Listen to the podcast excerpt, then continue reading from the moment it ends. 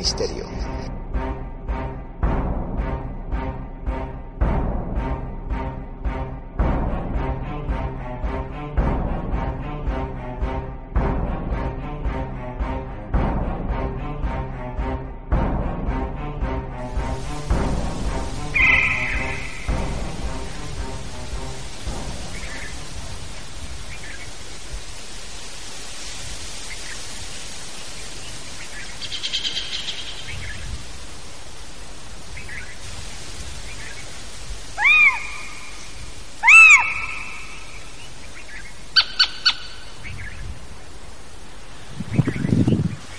Brujo de hermano, norte.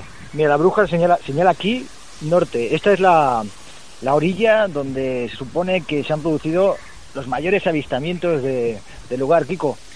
Hemos caminado ¿eh? un buen trecho para llegar hasta aquí. Sí, buenos días, queridos compañeros.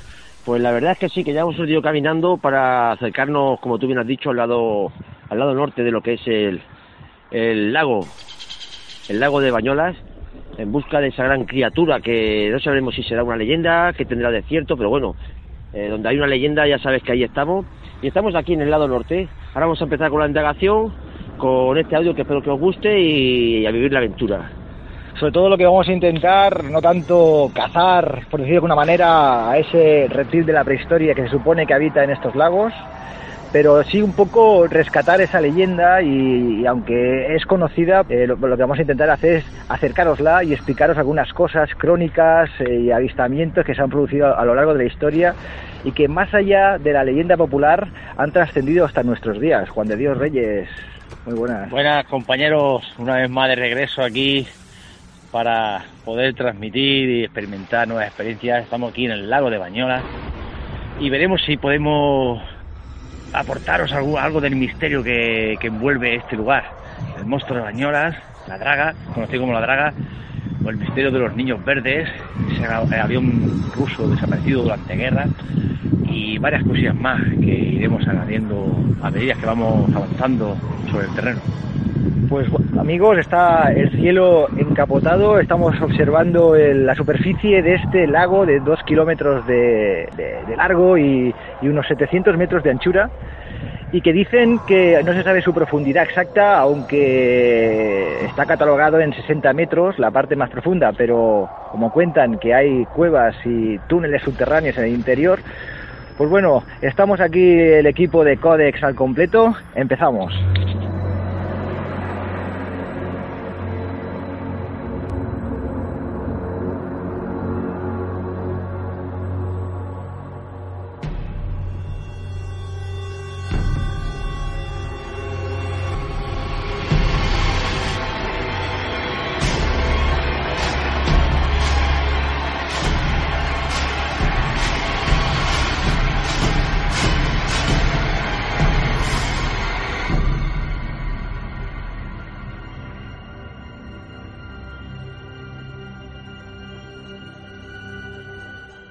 Leyenda cuenta, uh, y hay algunos datos que se han producido a lo largo de la historia, de la existencia de un plesiosaurio, un reptil eh, marino, que dataría del Jurásico y que tiene unos 145 millones de años. Claro, es difícil que algo así haya llegado hasta nuestros días. Ese ser, ese dinosaurio de pequeña cabeza, cuello largo y delgado, con un cuerpo ancho estilo tortuga y cola corta, además de tener dos grandes aletas. Es muy difícil que, que un monstruo así eh, viva en este ecosistema porque, según cuentan los científicos, no podría existir jamás una sola criatura. Debería haber como mínimo pues una especie de manada de entre 50 y 60 ejemplares conviviendo, ¿no?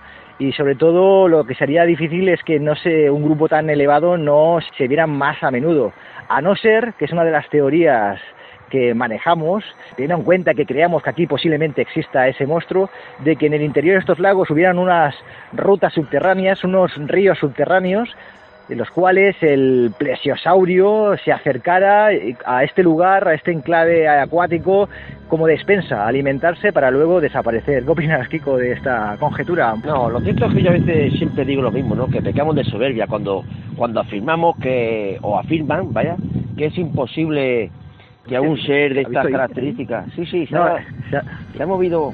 En el agua unas ondas. Pero bueno, será un pececillo, será. Sí, perdona que te he cortado. Lo cierto es que se ve ahí, pero bueno. cuando los científicos, o según quien, afirman que si es imposible eh, la vida extraterrestre, que si es imposible esto aquí, que, y que si es imposible que un ser, especie de dinosaurio, hoy en día pueda subsistir en este ecosistema, como tú bien has dicho, y yo no lo veo tan difícil. Eh, hay que recordar que la Tierra todavía hay, más de la mitad que está inexplorada. O sea, hay la profundidad de los, de los océanos, islas que están sin explorar, eh, el mismo lago este, ¿quién, quién lo ha explorado? Eh, a conciencia por, por dentro, ¿sabes? teniendo en cuenta que actualmente ya desde hace, desde hace años está prohibido hacer submarinismo. Bueno, pues, pues que por las aguas oscuras, que sería peligroso, pero bueno, eh, impide cualquier indagación, investigación científica que se pueda hacer en la actualidad. Por eso te digo que está sin explorar. Está la historia esta del, del buceador que francés que ya, antes la has contado en el coche cuando veníamos de camino. Explícala, explícala. Bueno, no, no, tiene más explicación. Un buceador que se tiró a Francia a bucear y apareció en el lago de Bañolas, ¿no? Luego, pues, es una noticia que luego cada uno le puede... Pero si eso es cierto, eso indica que hay y, no están descabellado, porque eso se, se cree, se, se, ha pensado siempre, ¿no? Y hay científicos que lo que, que lo, lo, quieren demostrar, que eh, por debajo de la Tierra está llena de túneles, llena de pasadizos, eh, que está hueca, ¿no? y puede ser que haya unos túneles, haya unos, unos pasadizos, unos, unos lagos subterráneos que comuniquen, ¿por qué no? Francia con, con aquí con Bañola o incluso más grandes y más, más largos, ¿no? Entonces, yo no lo veo tan descabellado. Es una cosa que no se ha explorado, una cosa que no se ha indagado bien y afirmarlo a ciencia cierta yo lo veo un poco pecar de soberbia. Piensa, que a colación de esto, una de las cosas extrañas de este lago es que la cantidad de agua que eh, cobija este enclave no tiene explicación si no es por esas por esas corrientes subterráneas que puedan llegar hasta aquí, que muchas de ellas ni se han encontrado. O sea que de algún sitio tiene que provenir esta agua, además de los ríos colindantes que, llegan. Dime, Juan. Quiero hacer un inciso de lo que ha dicho el compañero sobre el buceador francés. Se sumergió eh, en el sur de Francia y era un espeólogo de esto de subacuático. Al mes apareció aquí en el lago de, del lago de Bañolas y supuestamente puede haber sido por una, unas galerías, unos túneles subterráneos, eh, corrientes de agua que comunican el sur de Francia con el norte de la Evidentemente apareció muerto. Sí, claro, sí, señor. No sé si lo has dicho. Sí, sí, apareció muerto, apareció muerto, no, no sé si se comentado, pero un hombre, un mes bajo del agua. Pues, claro, es que no está descargado pensar. Piensa que eh, ya está comprobado, está demostrado que Sudamérica eh, está llena de túneles. Hay países, como pueda ser, por ejemplo, países como Perú y Ecuador, están unidos por túneles bajo tierra, ¿no? Eh, entonces, ¿por qué no aquí? ¿Por qué no en Europa? Eh, ¿Quién sabe lo que nuestros ancestros o alguna posible civilización pasada hiciera en el pasado, ¿no? Entonces...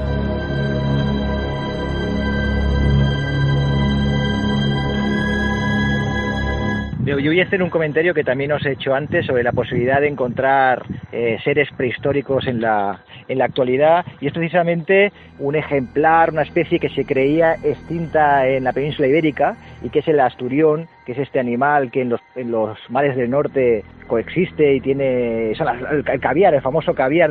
La península ibérica. Se creía que vivía en algunas cuencas del Guadalquivir, incluso por el Ebro, se había extinguido, es un animal que tiene más de 245 millones de años hasta que en el año 2010 en Gijón se pescó un ejemplar de esturión que es un ser que mide entre 3 y 5 metros, es un pez con cabeza de reptil. ¿Quién dice que en este, debajo de este agua pudiera existir un, un, ser similar que no viviera aquí? Porque claro, lo difícil sería que viviera aquí y no se le viera más a menudo, pero como con un símil con el lago Ness, podría haber una cueva, como dicen que existe allí, la, la cueva de Nessie, ¿no? que en algunas profundidades existe, aunque está, la verdad que el lago Ness está muy estudiado y no se han encontrado tales cuevas. Hay, hay investigaciones, eh, eh, Natural Geographic han hecho algunas investigaciones a fondo en el lugar y, algunos investigadores de, de, Escocia y no han encontrado esas cuevas. Pero ¿quién dice que aquí, en algún recoveco, haya... Que vamos a lo mismo, no han encontrado esas cuevas.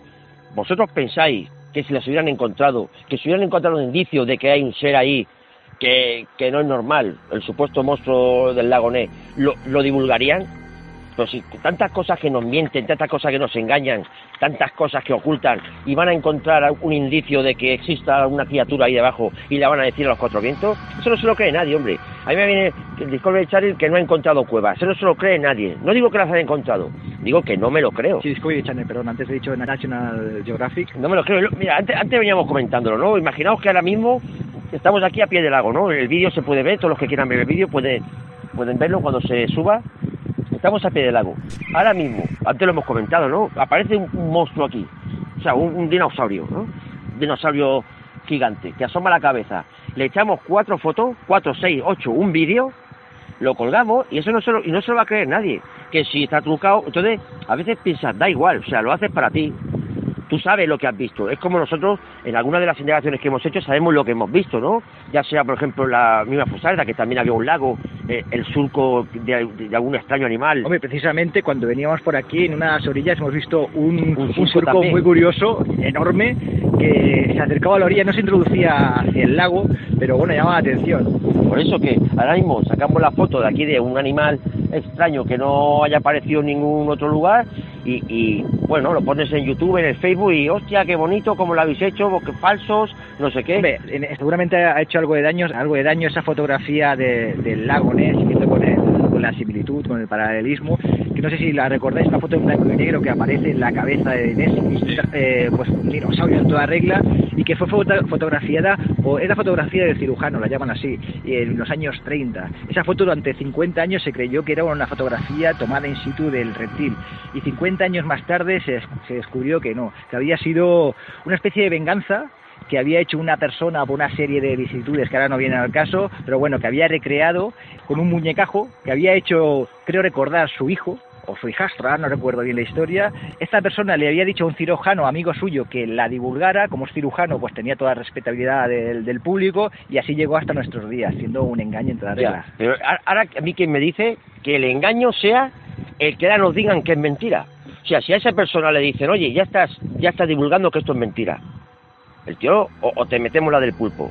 Yo ahora, lo, lo que hablamos, ¿no? Saco aquí la foto, la meto en el Facebook y me vienen cuatro, por decirlo de alguna manera, ¿no? Cuatro hombres de negro, que todo el mundo sabe lo que son, ¿no? Por, por decirlo, y me dicen, ella ya está diciendo que esas fotos son mentiras o te cae del pulpo. Vamos, dos minutos ya estoy diciendo que es mentira y me lo he inventado. Es como el supuesto vídeo de la, de la autopsia al extraterrestre de Roswell, ¿no? Te sacan el vídeo, pero luego te dicen que es mentira. ¿Quién te dice a ti que la mentira no es que es mentira? Que les han obligado a decir que es Sí, sí, mentira. no, no, desde luego. Eh, luego sac- sacan un supuesto muñeco que es parecido, o sea, que es el mismo muñeco con el que se hace la autopsia. ¿Quién dice a ti que el muñeco ese no lo han sacado después? Han hecho un retrato de- del muñeco de la- del supuesto alien de la autopsia para hacernos creer que es mentira. Sí, que O sea, se les ha ido un poco de las manos. Claro, no voy a decir yo quien, quien diga que, que, eso- que todo es verdad, ni mucho menos, ¿no? Para eso estamos aquí, para intentar descubrir y averiguar, pero que nos creamos.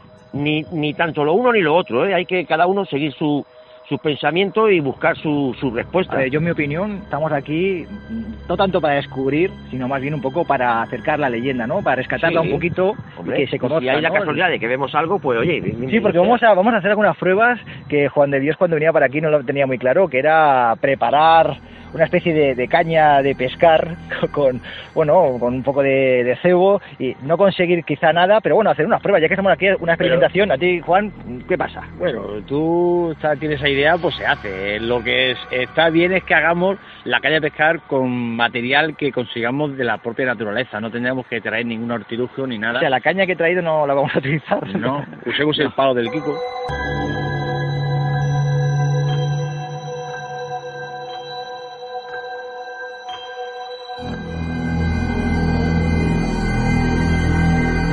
Una cosa de lo que quiero hacer un, inciso de lo, que ha dicho el Malder sobre el tema de que intentan ocultar toda la verdad.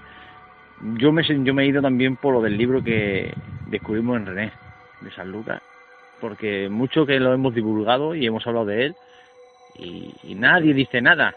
Bueno, trascenderá de aquí a unos años posiblemente. Ahora de momento acaba de ser algo más o menos divulgado, sacado al público y a lo mejor no ha llegado a donde debería llegar. O no, quieren, o no quieren reconocerlo y Da- es mejor pasar igual, de lado. Que, que no reconozca nadie. Que caigan- Somos nosotros quien debemos resolver el enigma de, ese, de esos grabados en, En el libro de San Lucas. y en ello estamos. ¿eh? Hemos descubierto cosas muy interesantes, sobre todo esos cuadros. Bueno, Bueno. pues vamos a continuar el, el camino y luego continuamos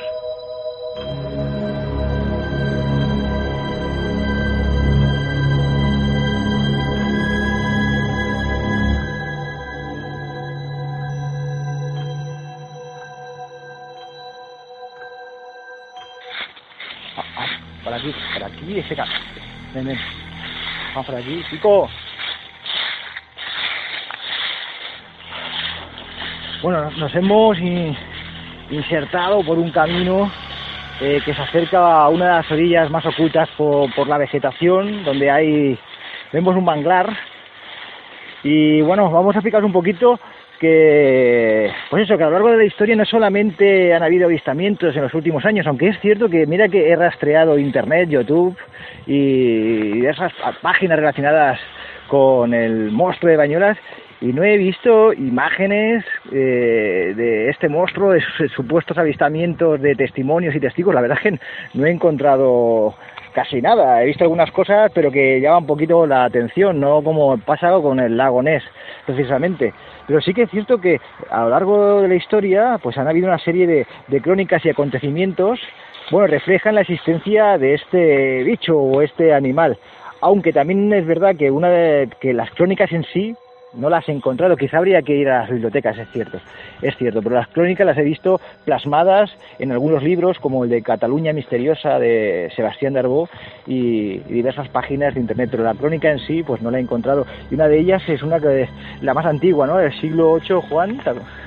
Sí, más o menos cuenta los lugareños que los lugareños de, aquí del pueblo de Bañuelas ante la pérdida del ganado que tenían, de, desaparecían los campesinos y demás, solicitaron ayuda a, Carlos Magno, que se encontraba en, esa época por Girona durante su incursión contra los árabes.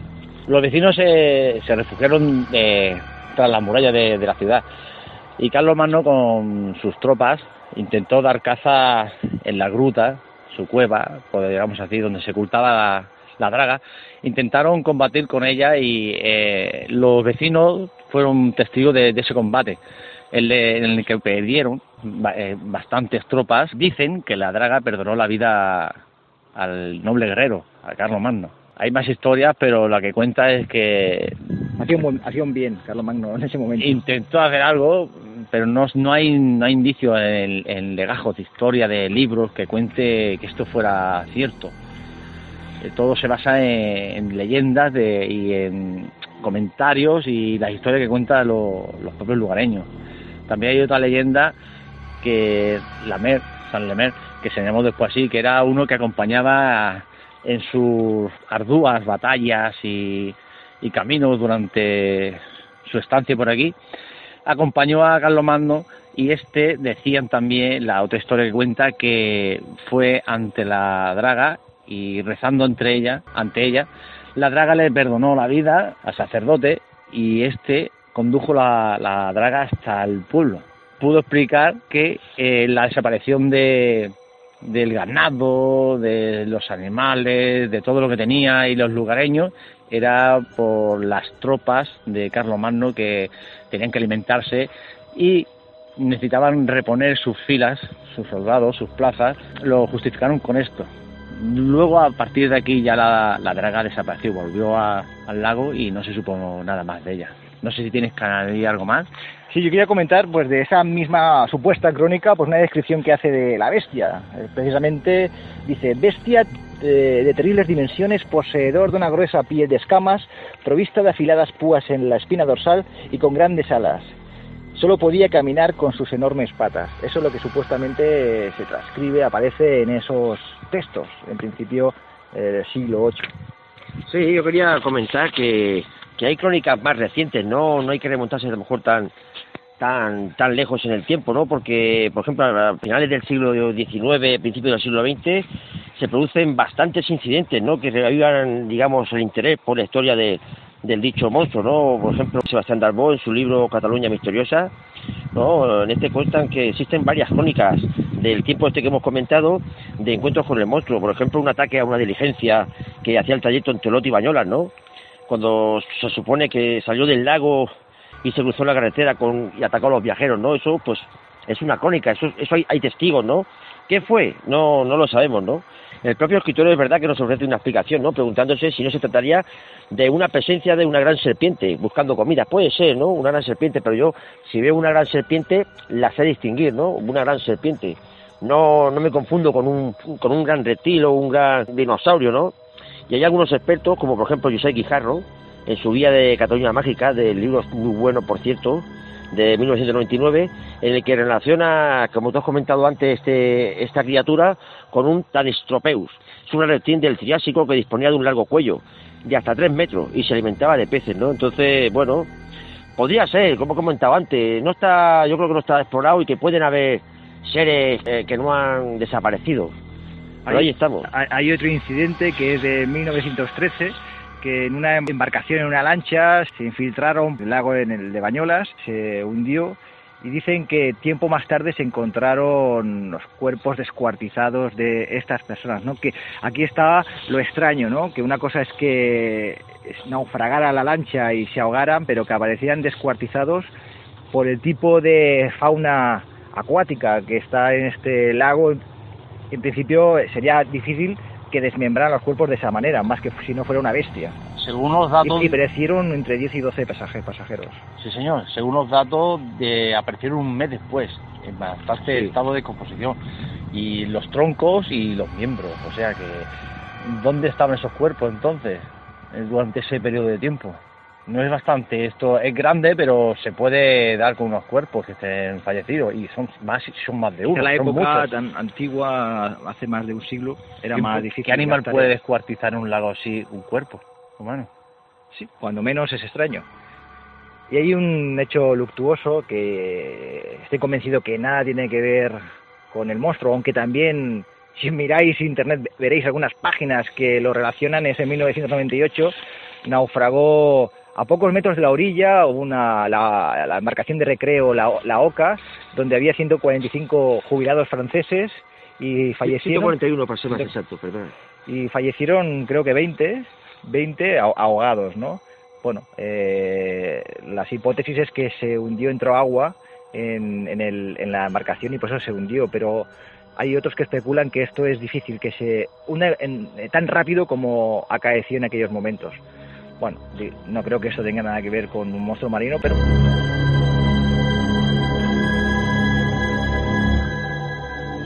Pues nada, compañeros, vamos a continuar este, este sendero que nos va a llevar directamente a la orilla. A la draga. Quería comentar una cosa porque este extraño lago, en este mítico lago, no solo están las leyendas que, aparte de las que vamos a contar, la más grande que es esta de la draga, también hay leyendas, hay, hay testimonios, hay crónicas de, de unos seres procedentes del universo mágico, ¿no? Como son las alojas, que son como unas inmortales y hadas capaces de encantar a los campesinos con su música, o la famosa aparición de los niños verdes de Bañolas en 1887, de la cual contaremos la leyenda eh, durante el transcurso de la, de la indagación. ¿Tú vas a comentar algo sobre el Katyuska, un avión ruso? Pues sí, Sergio, quería comentar eh, sobre el avión ruso Tupolev SB-2. Ese fue derribado en, eh, en, el lago de Bañolas. Y lo que extraño de todo eso es que una, un avión de esas características es muy grande para que desapareciera completamente en el lago de Bañolas. Solo apareció muchos años después. En 1987 he leído. Solo apareció el motor, nada más. Es muy extraño que desaparezca. Decían que las aguas son corrosivas, no puede ser corrosiva si hay fauna, hay patos, peces, bañistas, no puede ser. ¿A qué lo, lo podemos añadir? Uno lo dan a la, a la guinda del pastel, que es el, la draga, pero no creo que una draga se trague un montón de acero. ¿Misterioso? Pues, misterioso es. El motivo, no sé dónde fue a parar ese avión, ni qué fue de él, pero no se puede desintegrar un avión. Ahora es que vamos a lo mismo, ¿no? Tú puedes creer o creer, pero las pruebas, las evidencias están ahí. Tienes ahí un montón de, crónicas y tienes que creer lo que, lo que quieras creer, ¿no? Pero si dijeras que no hay ninguna prueba, que no hay ninguna evidencia, que todo viene de la imaginación popular, pues vale. Pero cuando hay un montón de hechos, un montón de pruebas, crónicas, testimonios que cuentan una serie de, de hechos, de cosas, pues algo tiene que haber, ¿no? Eso está claro. Sí, como dicen que el mito siempre esconde algún tipo de realidad. También he dicho que este estudiado en principio que el lago es una especie de termómetro sísmico, que cuando las aguas hacen algún tipo de movimiento decrecen. cuando, tiene una gran bajada, una gran bajada de las aguas, indica que va a un terremoto. En alguna parte en del alguna parte del mundo. Es curioso. Sí, sí, la verdad que debe tener su explicación científica. Habrá que profundizar en ello y. Vamos a continuar avanzando por esta por este caminito frondoso. Ten cuidado. Tortuoso, tortuoso que es. ¿Has parado? Cuidado, cuidado, cuidado. No. No, no, no. yo, yo sigo grabando. Ah, pues sigue grabando. Lo que, acon- lo que acontezca.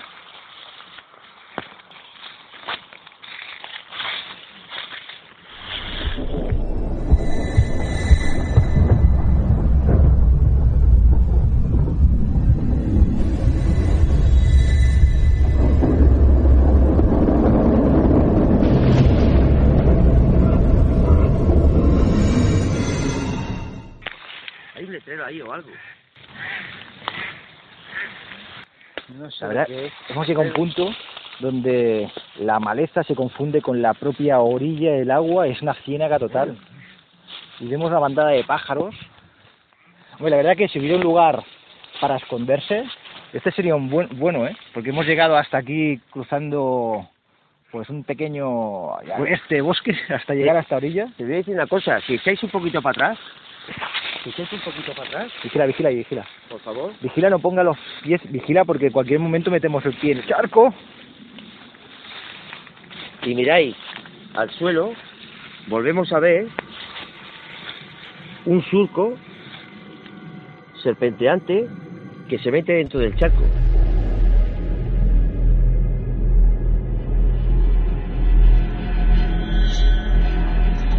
Pero bueno, yo que aquí creo que será Yo- camino, puedo- ¿no? Una especie de camino. sí, Más gente ha explicar- llegado te hasta aquí. explicación a esto. Esto puede ser que es un observador de, de, de pájaros, de los patos. Todo es hacia adentro, separa todo de ahí. Y te das cuenta que cuando nos hemos movido salió un montón de bandadas de patos. Puede que sea que la gente viene aquí a observarlo. Sí, y, y Pero ya está dejado de la mano de, de Dios, ¿no? Porque está como abandonado. Sí que es cierto que veo por allí pues algunas Sí, hay, hay tienes tú allí, allí tienes otro también, hay que el lado extremo de allí. pero aquí donde te sientas. Aquí no te sientas, algunos se sentarán o van bien con sus monos, que son de mi cintura, lo digo porque mi tío era cazador y conocía esto y él lo hacía. O sea que te puedo decir que yo diría que esto es de, de algo de. O sea, que no, que. Kiko no busque paralelismo No, no, con, no, la- puede ser, puede con la ser. focharda, con el agujero del diablo. está- estamos, estamos con lo mismo, quiero decir que yo veo aquí un surco, no, sé- no, no digo que sea nada. Pero te Veo- acaba, te surco. te acaba de dar una explicación razonable, ¿no? Pero esa razonable esa como que yo te digo que es un ser Sí, que, pero- que sale reptando y No, interreptando. pero ¿no? en, en el agujero del diablo, en la focharda, sí que parecía no haber una explicación tan razonable. No, Bueno, no era un lugar de la misma, de era- era un estilo. ¿no? El de la fusarda era de dentro para afuera. ¿Y este? ¿Este? No, este mira. No se ve claro. Espera, hostia, ¿qué eso qué es, tío? Algún animalejo. Vamos, vamos a, a ver, eh, Juan, probada la explicación que yo no la pongo de manifiesto, pero que está ahí. Y luego, Vigila, vigila. cuidado, cuidado. Vigila, vigila. ¿Y, y qué entra? Hasta aquí los patos, los, los cazadores de patos. No, los, los- los que le gustan los pájaros Eh, eh, eso está- vienen aquí, se Eso quedan está aquí. curvado hasta aquí, ¿eh? Claro, También puede algo. ser, también puede ser otra explicación. Claro, no, no. No, yo, que yo no pongo en duda. Sé que ha sido eso. No sé. Hay algo ahí, entra.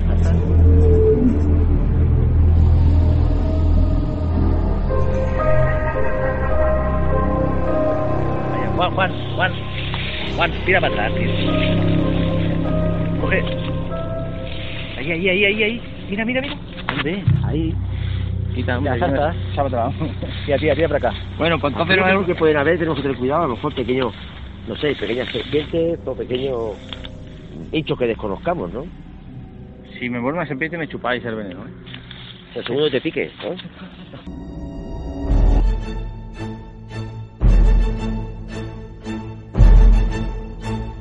¿Te gusta el misterio? ¿Los casos sin resolver? ¿Historias inquietantes? En Comarcal Radio tienes tu programa. Misterios y leyendas con Raúl Andrés. Del sábado al domingo de 12 a 1 de la madrugada. Te lo vas a perder. Misterios y leyendas con Raúl Andrés.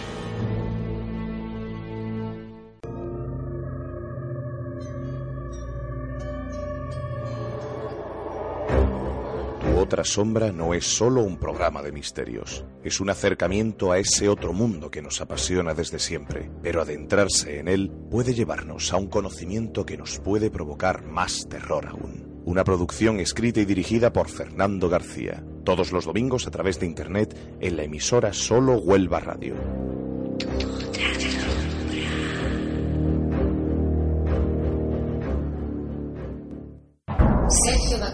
Kiko Malder y Juan de Dios Reyes. Muy buenas amigos de Codex Más Allá del Misterio. Señor Clifford, ¿qué piensa usted que pueden querer estos seres, estos seres extraterrestres de nosotros? Pues lo que precisamente aceptan como definición de ovni. ¡Eh, mira, mira! ¡Eh, eh, eh, eh! eh! ¡Cógelo, cógelo, cógelo! ¿Qué, qué coño? Eh. Se metió por aquí, se metió por aquí. He acercado la cámara desde arriba y he tomado una fotografía y en ella se ve escrito jeroglífico o algo, unas señales. Codex, más allá del misterio.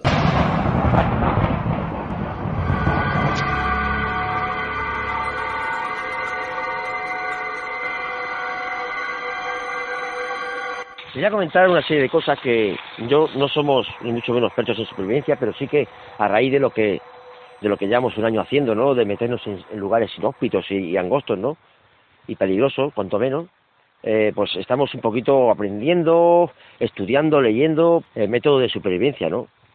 Y uno de, uno de ellos que, que leí o que estudié es como hacer como un pequeño anzuelillo en el hecho de que no tengas nada, no puedas contar con nada, y es por ejemplo, como vemos aquí hay una pequeña rama, esta está un poco, está, no está muy, muy, seca, y es partirla. Bueno, como, como, vemos aquí, difícil, explícala. Bueno, el parto es una rama en la que eh, tiene otra rama que sale de ella misma, ¿no? Haciendo una especie de Y, con una cosa que nunca puede faltar a todo buen indagador o aventurero, es tu navaja. Con la navaja a la parte de la, de la I, la parte más corta, le sacas un poquito de punta. Ahora lo voy a hacer yo a grosso modo. Bueno, ahora se ha partido porque, bueno, a grosso modo, un poquito de puntita, ¿vale? Sacas punta. De esta punta... Se estás dejando el, el palo liso, sí, y, liso, y, únicamente dejando esa pequeña arista perpendicular, ¿no? Que de madera para de hacer aquí puedes enganchar lo que es la pieza de carne, el esto cebo, lanzarlo. El cebo, ¿no? Aquí con, el la, cebo. con el cebo. Un poquito más largo quizás, el cebo. Y, y podéis comprobar vosotros compañeros, claro, según lo que vais a pescar, esto es en el, en el caso remoto en el que no podáis, no, no tengáis nada, ¿no? Esto atrás aquí, cuando el bicho viene, supuestamente se clavará. Esto si comprobáis, está fu es fuerte. O sea, esto si, si, lo coge la draga, pues nada, olvídate. Pero si es para pescar un atún de 8 o 9 kilos, pues ya te vale. ¿Entiendes? Sí, sí. Ah, nos haría falta una cuerda. Una cuerda que siempre siempre tenemos que tener. Claro, lo, lo cierto es que en, en nuestro aquí de supervivencia, claro, porque nosotros desde que, como he comentado antes, de que vamos a esos lugares, pues tenemos... Esto es peligrosísimo, ¿eh? Mira. La rama que sale del árbol da justo a los ojos de una persona de 1,80. Vamos a cortarla porque es un peligro por si alguien pasa. El bosque está lleno de rama que te llega a los ojos. Porque tú vas a cortar eso también.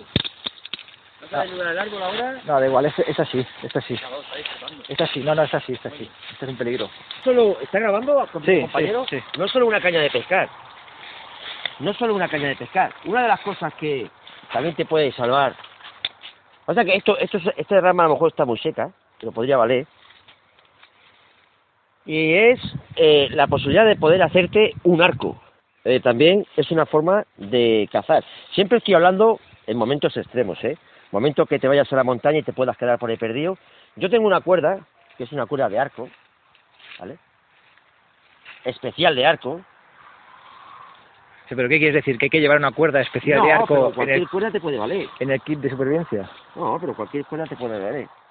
Esta no llega, esto es un chuflo, pero ya me entendéis, ¿no? Entonces vamos a cortarla por aquí. Pues no rompas, que iba a ser nuestra caña de pescar. Esta que es idónea. Bueno, pues Kiko Malder está construyendo un arco que nos será de buen uso en el día de hoy en el lago de Bañolas.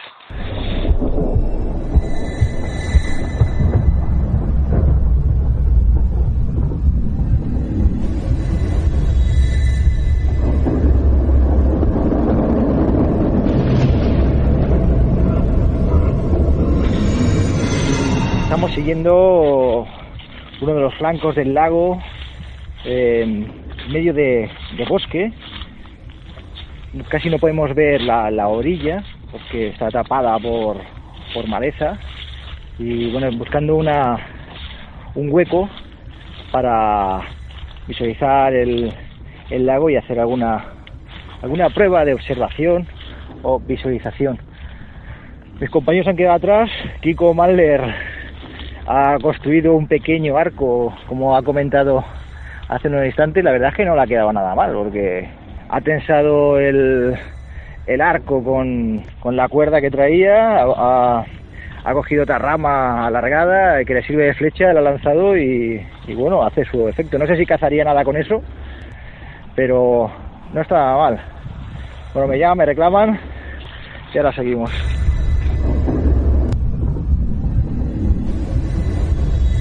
Eh, estamos... Está grabando eso, pollo. Bueno, por abajo. No, pero como tú. Juan se ha, dado- se ha percatado de una cosa muy curiosa y es que hay una especie de huellas inmensas en este en este pasillo. Ahora mismo tú, Sergio, estás encima de una de ellas. ¿Ha sido el metro? Eh, eh, puede- pueden parecer agujeros, por supuesto que son agujeros, pero no son agujeros muy hondos y, y si digamos, si yo empiezo a dar pisadas, ¿está grabando el vídeo? Eh, pues graba esto. Si yo a dar pisadas, yo daría una aquí, otra aquí, Izquierda, derecha, otra aquí, derecha. otra aquí, Qué bueno. Qué curioso. aquí hay otra, donde he pisado, Qué curioso. ¿vale? Aquí hay otra, aquí hay otra, aquí es como si hubiera, ahí hay otra, o sea, Restos, hay unas restos, restos de plumas, de paloma. de esto de Puma de Paloma. O sea, hay unas y salen del lago aquel del que hemos estado antes, ¿no? Hemos estado. Vamos- Vamos a seguirlo. Vamos a vamos a ver si podemos seguir estas estas huellas. Es curioso, es muy curioso porque las huellas son son redondas. Vamos a intentar de limpiar una huella.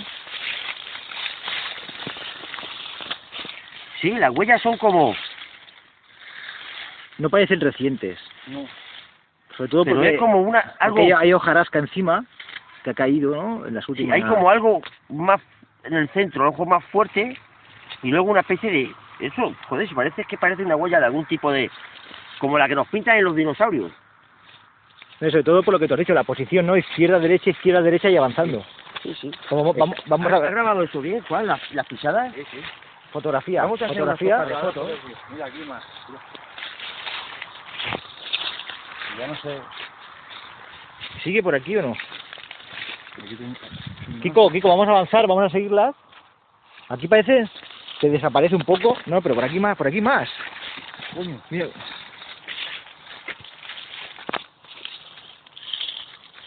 Sí, que hay otras, es que parece y se meten se meten justo en este en este en esta zarzal, ¿no? maleza, en este zarzal que hay aquí. Claro, las huellas son O sea, las huellas serían ahí, como... hay, ahí, hay- ahí hay la- más. Las huellas serían como dos pies de largo y, y el mismo pie ladeado de ancho. Para que veáis las Sí, dimensiones. mira, vamos a poner por ejemplo en esta, no, es que eso eso Luego, eh, esta luego- por ejemplo. no, perdona, Kiko, que te corte. Luego dirá que siempre vemos cosas.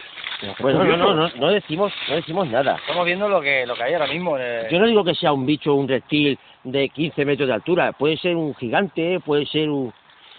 ¿Entiendes? Puede ser un, un leopardo ¿Un leopardo? de 15 metros de altura. Sí, no tiene por qué ser un reptil. Yo digo que sea un reptil, ¿sabes? No, eso... Yo no digo que sea que sea ninguna criatura, pero pero es extraño eh, que eh, nuestro compañero Juan se ha dado cuenta de ello, de que hay una serie de agujeros que marquen un ritmo como eh, una, unas pisadas un ritmo constante y repetitivo, ¿no? Que va avanzando. Y quiero hacer un comentario, aunque ya lo hemos explicado más o menos, que el lago Bañolas es una especie de ocho y la mayoría del trayecto es, hay un paseo donde la gente hace running, va en bicicleta, pero nosotros nos hemos internado a, a una zona boscosa donde ya no hay nada. Sí que es cierto que no muy lejos, y a lo mejor son 500 metros, está la carretera, no sé si se escuchará, pero nosotros estamos en medio de, de una esplanada detrás del bosque y es una, una, una parte muy separada.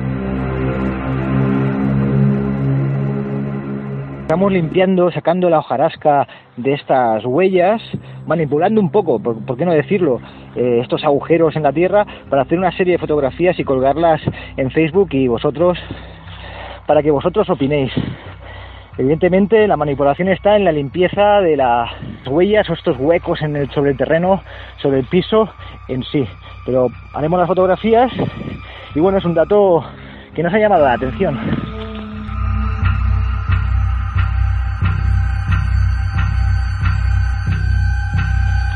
¿Qué hay, Juan? He seguido el, sende- el sendero del cañizal este Ah, respira, tranquilo, tío. al lado de, de toda la, la orilla de la- del lago y hay una pequeña zona que está todo, el- todo el- lo que es la tierra removida, toda la tierra levantada, barro. Pero no, no será por el efecto de las aguas al chocar contra la misma orilla. No, si quieres puedes mirarlo. Vamos, vamos. Que va, que va, eso es removido, eso es mm, tocado. Tío, ¿te quieres meter por ahí, tío? Sí, sí, por ahí he entrado yo. Es que he estado siguiendo senderos y te fijas, hay un cerco pequeño y están todas las matas acá. A ver, para que eh, la- nuestros amigos sepan lo que vamos a hacer, en medio de la maleza, una maleza que debe hacer unos dos metros, tres metros de altura, vamos a meter por un pequeño sendero que ha ido abriendo Juan, le seguimos por el interior y hasta ese lugar que dice que hay arenas mo- movidas y, y barro un poco en posiciones extrañas, pero bueno, vamos a ver si tiene alguna explicación razonable, que seguro que sí, vamos.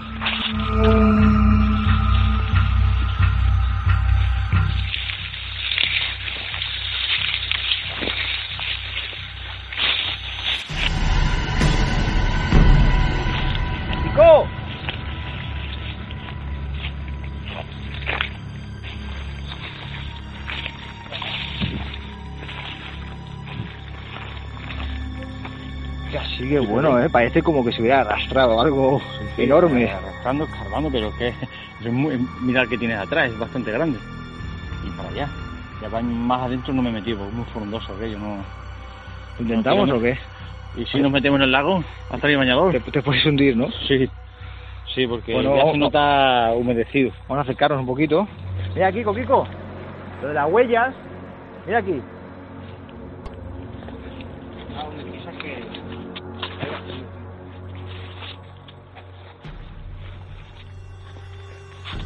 Mira, mira.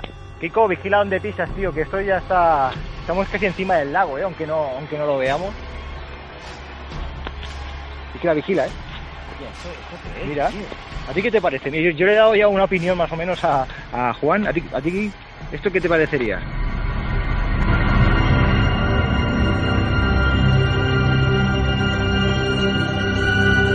Esto no sé, pero ya habéis explicado lo que es, Bueno, bien, yo- para que el oyente se haga una idea. Más O menos. siguiendo las, las huellas que, o las, las supuestas huellas, eh, llegamos a un terreno removido lleno de, de agujeros y con la tierra removida, no sé, es como si aquí se apareasen.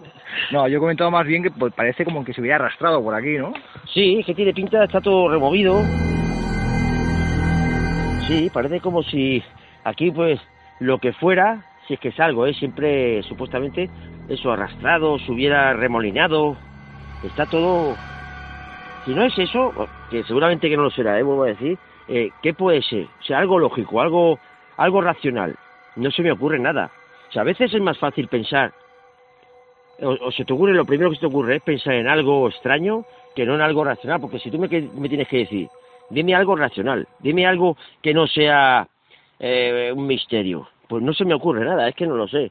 Eh, se me ocurre un tío aquí haciendo boquetes con una pala, pero Bueno, ¿para qué? sí que es cierto que aunque parezca que estamos jugando con la leyenda, pues nos estamos encontrando cosas que llaman poderosamente la atención.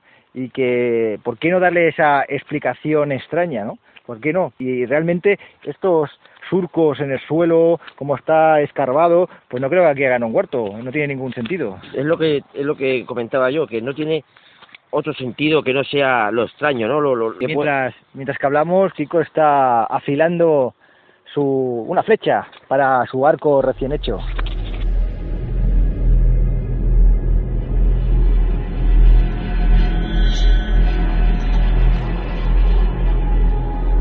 ¿Qué ha visto más allá, Juan? Hay unos pequeños, unos pequeños caminos, unos surcos muy pequeños, pero parece ser que o vienen del agua o lo que ha estado aquí escarbando se ha metido en el agua. ¿Pero dónde, dónde está el lago, tío? Yo no lo El veo. lago está aquí. Sí, ahí está. Sí, detrás de la arboleda. No vamos a meter, no, pero está ahí los árboles. Si te fijas, los pequeños caminos que ahora te voy a enseñar, los laterales están llenos de, de fango, agua, fan- agua fangada. Ven para acá, ¿ves? Sí, sí. A ver, que vigila, ¿eh? ¿Ves? Sí, sí. Mira, uno para allá, uno para la derecha, otro para la izquierda, y, y viene de dentro. Pero no, no me metí por ahí, pero no creo. Pero fíjate, es un, es un, tiene un palmo de ancho y bastante largo, y Eh, cada eso- lateral eso está lleno de agua fangada. Podría ser el recorrido de una serpiente, ¿no? Por, No por sé, el tipo por- de... Porque es un surco Hace- pues, serpenteante, ¿no? cuenta- O circular, más bien dicho. Hace, siempre utiliza el mismo camino, mira. ¿Se puede andar por aquí o qué? Siempre utiliza el mismo camino, fíjate tú. esto no lo va a hacer solo de una entrada y una salida. Siempre utiliza el mismo. ¡Eh! Siempre.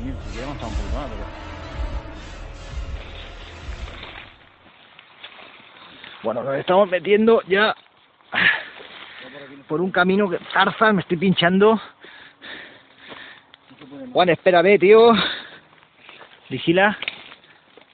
Vigila. Ahí está el lago. Ahí está el lago. Espera. Hostia, que me, me estoy pinchando por todos lados. ¿Ves ahí que se ve el agua? Inclinas aquí en este ángulo, hacia a tu izquierda, ¿ves el agua? Ah, sí, sí, sí, sí, sí, O pues sí. Este camino lleva al agua. Es una pe- pequeña pendiente totalmente llena de vegetación y en ramas quebradas por el suelo y pequeños arbustos en combinación con, con los árboles y al fondo vemos pues sí efectivamente el agua y ese surco que abandona la orilla hasta llegar hasta nosotros y que es muy diferente a esas huellas que nos ha parecido, que hemos apreciado, sino esto más bien, yo mi sensación sería pues de una serpiente de dimensiones o un surco por donde siempre cae el agua y se ha hecho camino. No, no porque bajada, subida, es imposible. Imposible. El Kiko nos está siguiendo con cierta Bien preparado. Bien gafas. Se ha puesto unas gafas, una- unas gafas eh, transparentes, muy bu- buena idea para evitar clavarse ninguna rama en el ojo, porque aquí te la juegas.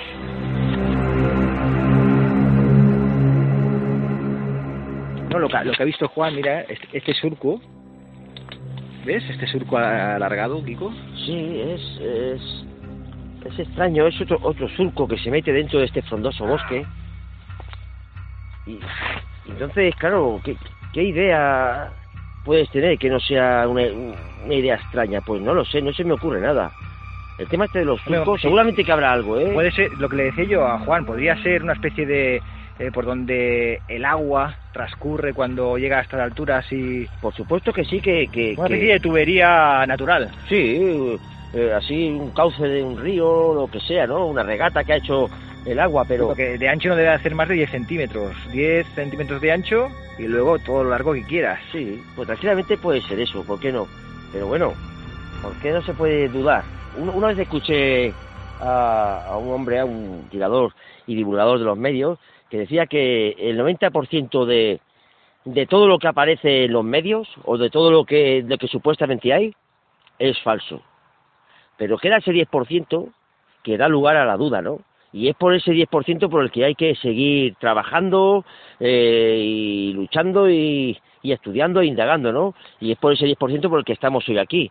Si esto entra dentro de ese 90%, cuando he dicho es falso no me refiero a que sea fraude, sino que pues que es natural, que es normal, que no es nada extraño. Y, y nosotros se lo queremos dar. Ese, el otro 10% es extraño, es sin explicación, es peliagudo. O sea, peliagudo en el contexto que le has puesto, ¿está bien dicho? Por supuesto, eso digo yo, está bien dicho.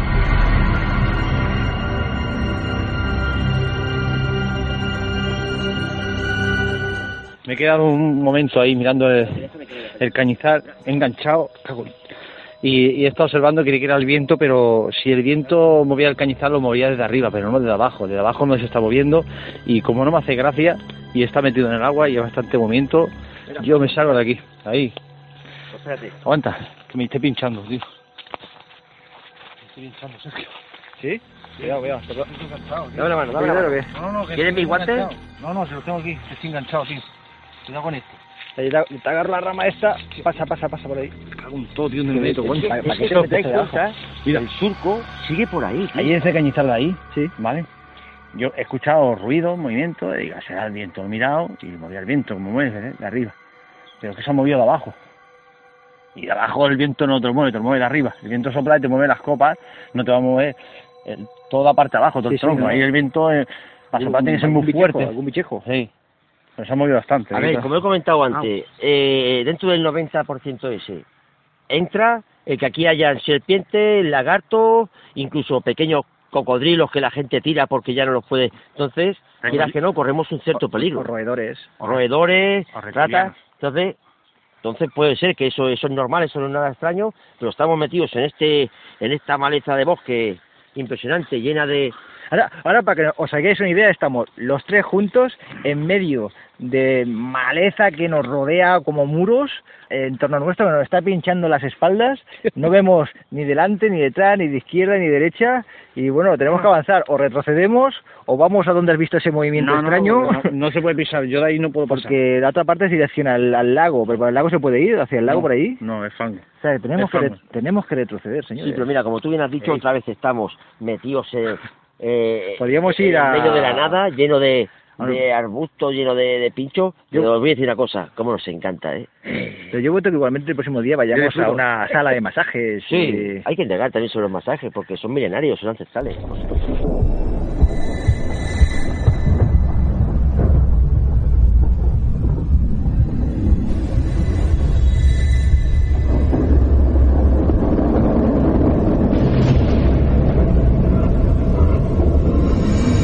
Compañero, ¿me escucháis? ¿Cambio? ¿Por dónde estáis? ¿Cambio? Estamos en la zona norte. Escuchadme un momento, escuchadme un momento. Donde hemos visto que había proliferación de musgo en uno de los árboles, que hemos visto que era una cara norte, donde me, me he introducido yo por el camino, hay una vereda que te lleva a pie de orilla, a pie de orilla, pero que hay que bajar un pequeño descenso y por lo que estoy viendo el agua en esta zona es de profundidad. Aquí podríamos hacer la prueba con la caña que vamos a construir de pescar. Cambio. Recibido, pues me voy a acercar por ahí por tu zona y voy a seguir tu rastro y daré contigo. No te muevas allí. Vale, aquí os espero, compañeros. Cambio y corto.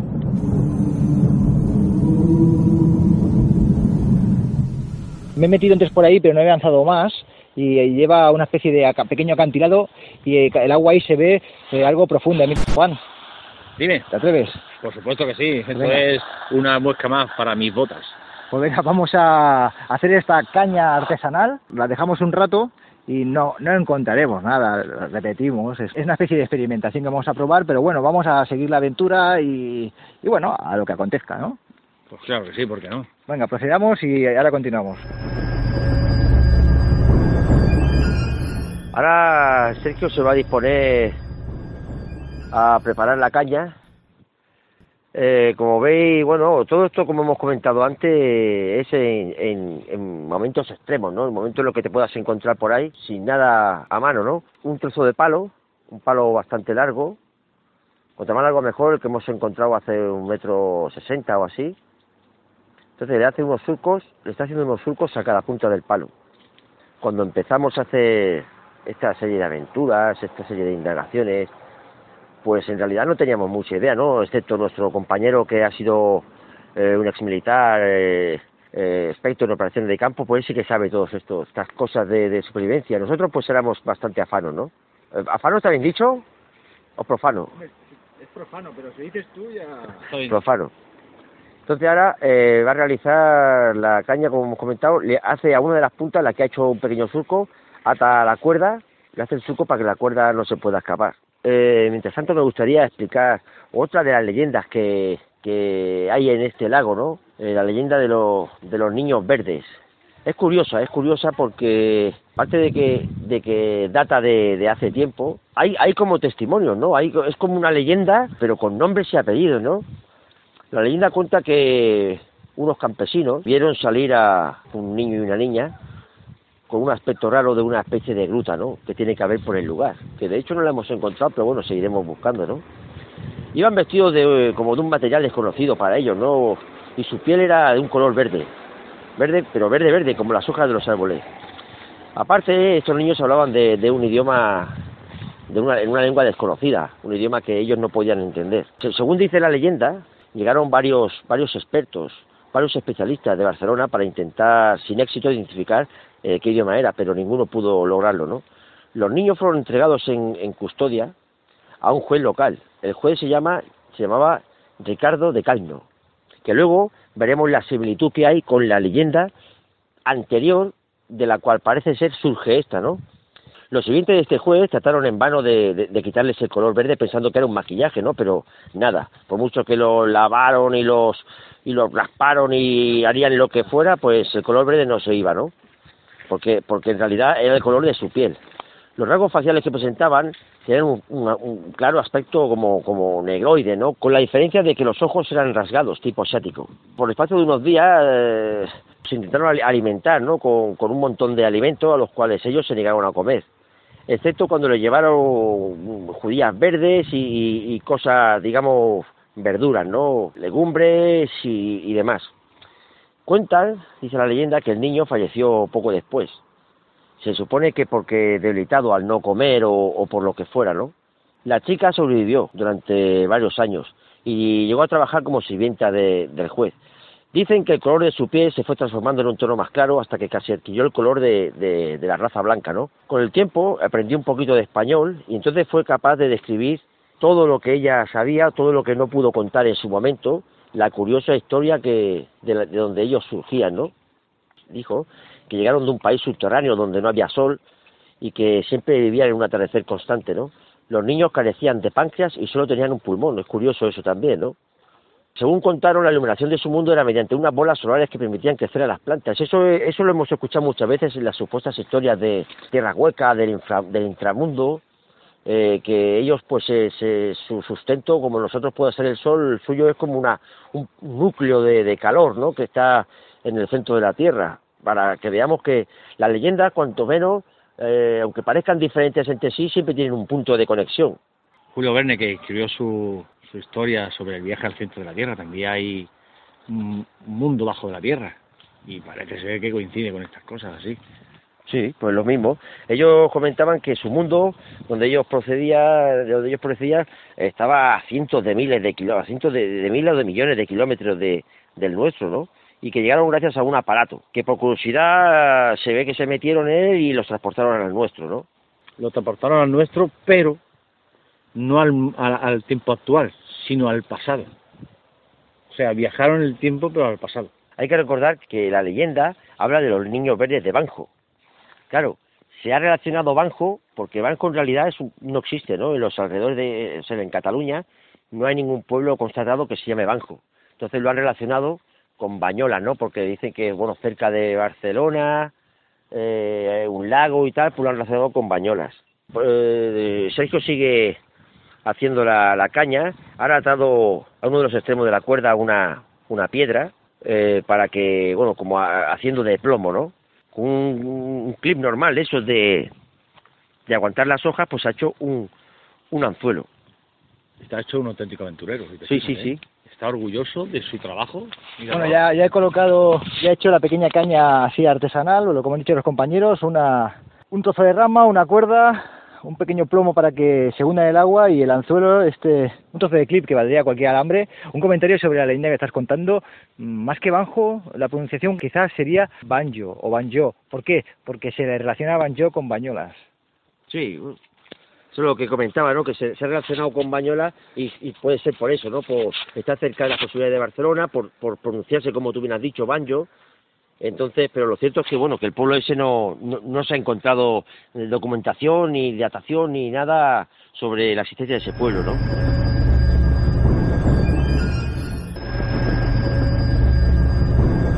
Bueno, pues ahora vamos a proceder, vamos a buscar algo que nos sirva de cebo. Saca la cuerda, la- le sujetamos, Te haces cortamos- un, te cortamos un dedo y... Le hacemos un pequeño arnés para sujetarlo mientras que baja esta, esta pequeña pendiente hasta que llega a la final del acantilado y pequeño acantilado, ¿eh? son unos pocos metros, no, no hay peligro y bueno, dejará allí la caña de pescar un tiempo. Más que nada, repito, una especie de experimentación para seguir acercándoos la leyenda.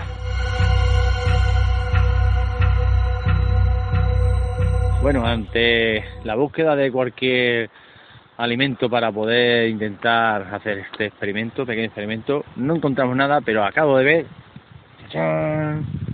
Una seta. una seta. Sea venenosa o no, la vamos a probar. Pero no nosotros, sino para... para ¿Tú crees? He he de decir, eh, Este- con respecto a las setas, perdona, que, que todas las setas, todas, absolutamente todas, son comestibles. Todas. Solo que es cierto que algunas solo una vez. También decir una cosa que eh, un poco de fallo, cierto fallo en no traer un anzuelo en condiciones. La seta no sé si era suficiente. Supervivencia se trata en eso, en supervivencia, no en venir preparado con la caña de mi casa, con el carrete, Bueno, lo de pescar. como tampoco vamos a pescar nada. que te juegues un poco el cuello bajando por ahí, compañero. ¿Quién va a ser sino tú? Venga. Está colocando un mosquetón en el cinturón que lleva sujeto Juan. El mosquetón va atado a una cuerda que sujetará a Kiko. A ver, explicaros un poquito, la pendiente debe hacer unos 5 metros, es bastante potente, podría bajar sin esta sujeción, ¿no? Pero por si se resbalase, se precipitara al lago, es mejor sujetarlo. Y vosotros diréis, ¿y por qué no busquéis otro lugar para colocar la caña de, de pescar? Eh, todos los sitios que hemos estado viendo y, y buscando, pues este es, es idóneo. es Bueno, idóneo sobre todo por lo que he comentado, por la profundidad. Claro. Aquí tiene que haber una cierta profundidad. Es cierto que tú has dicho, ¿no? Que no esperamos, y sobre todo para aquellos eh, detractores que tenemos, que son algunos, eh, ni buscamos aquí mm, que aparezca la draga ni historia en vinagre. Con perdón. Lo que sí que es lo que tú has dicho, es pues parte de la aventura y bueno, ya que estamos aquí en este lugar, pues lo hacemos. Lo hacemos y, y que nos acompañáis en esta en esta aventura, ¿no? Que estéis aquí con nosotros. Aparte esta zona, eh, Bañolas, aquel que no lo haya que no lo haya venido nunca y que esté por las proximidades, incluso de más lejos, ¿no? Que quiera echar un fin de semana, es un sitio espectacular, ¿eh? el lago es precioso, el polo también es, muy bonito, muy tranquilo, el lago es precioso y las zonas colindantes, que es un bosque con vegetación espesa, la verdad es que es guapísimo. El lugar es para verlo. Lejos de las historias, las leyendas misteriosas que puedan haber, es un sitio precioso para ver. También he comentado otra cosa que no lo hemos emitido, que cuando hemos llegado esta mañana lo primero que hemos hecho es situarnos en un punto de la orilla y divisar tranquilamente toda la superficie del lago para ver si en algún momento había alguna anomalía. Llevamos prismáticos, llevamos bueno material para visionar eh, esta maravilla acuática y evidentemente no hemos visto nada. Sobre todo lo comentamos porque el proceso de observación del lago eh, lo hemos llevado a cabo. Y bueno, Juan ya se prepara. Sí, ahí también, ahí mejor, ¿no? ¿Ya lo has colocado? Cógelo fuerte, ¿eh? Juan, lleva el walkie. Cuando llegues a, esa, a ese punto, a esa base que está abajo, nos comentas. Vale.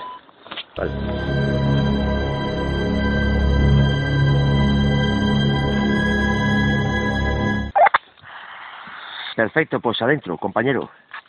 Oh, mi camino, cambio.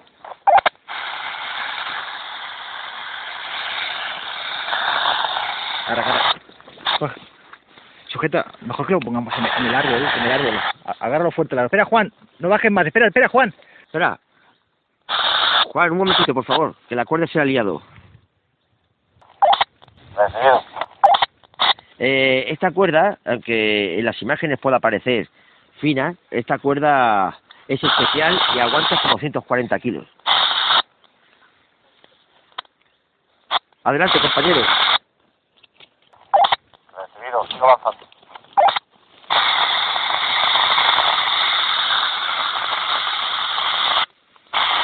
Voy a proceder a colocarme los guantes que tengo por si hubiera que tirar de la cuerda. Eh, lo cierto, Juan, ¿me oyes? Juan, ¿me oyes? Afirmativo, sí. Lo cierto es que si... Lo cierto es que si veo una especie de bicho o hay algo que te arrastra, yo lo siento mucho. ¿Sabes dónde está el coche aparcado, no? Pues ahí te espero, colega. Recibido, Cruzadana. Bueno, también tenemos que comentar una cosita, que utilizamos walkie-talkies y no gritos porque es más cómodo. Así que es cierto que si pegamos chillidos quizá no se escuchará, pero el, el- la pendiente que hace una especie de U hacia adentro, pues es más cómodo que... A lo mejor a él no se le escucha. Claro, es posible, claro. a él no- a- y a él no se le escuchará. Dime, compañero, ¿qué pasa? Ahora mismo estoy sobre un lecho de fango y matojos, ya hundiéndome los pies y voy a a colocar el artilugio que hemos fabricado, bueno, que ha fabricado nuestro compañero Sergio, así que voy a proceder. Cambio.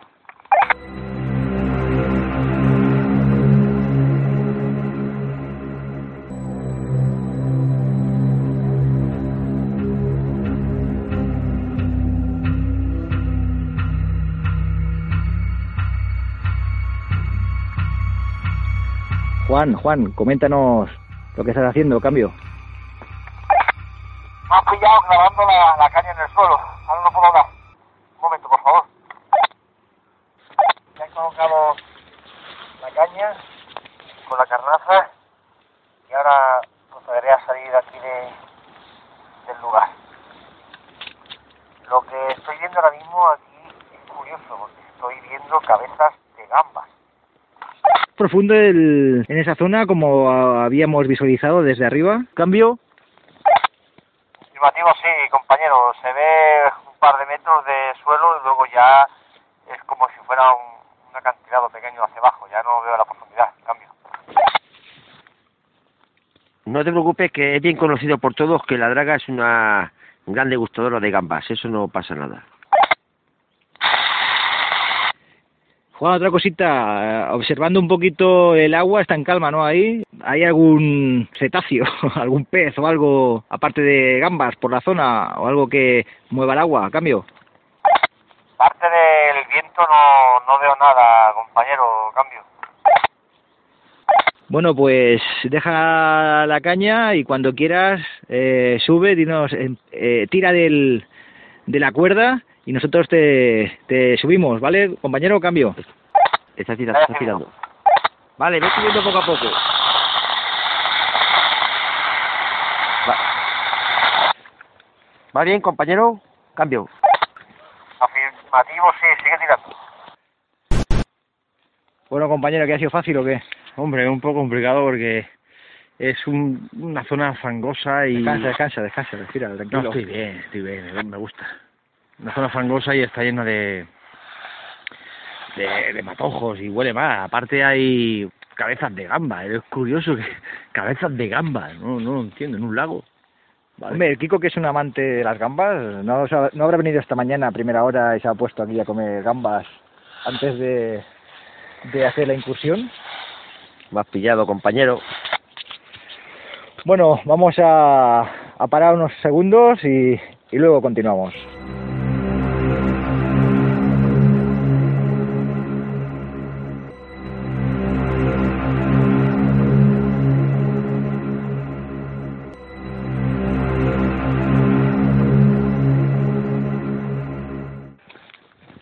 Pues bueno, queridos amigos, eh, hemos regresado al lugar donde dejamos la caña. Ha bajado Juan, nos explica un poquito qué, cómo estaba eso, Juan.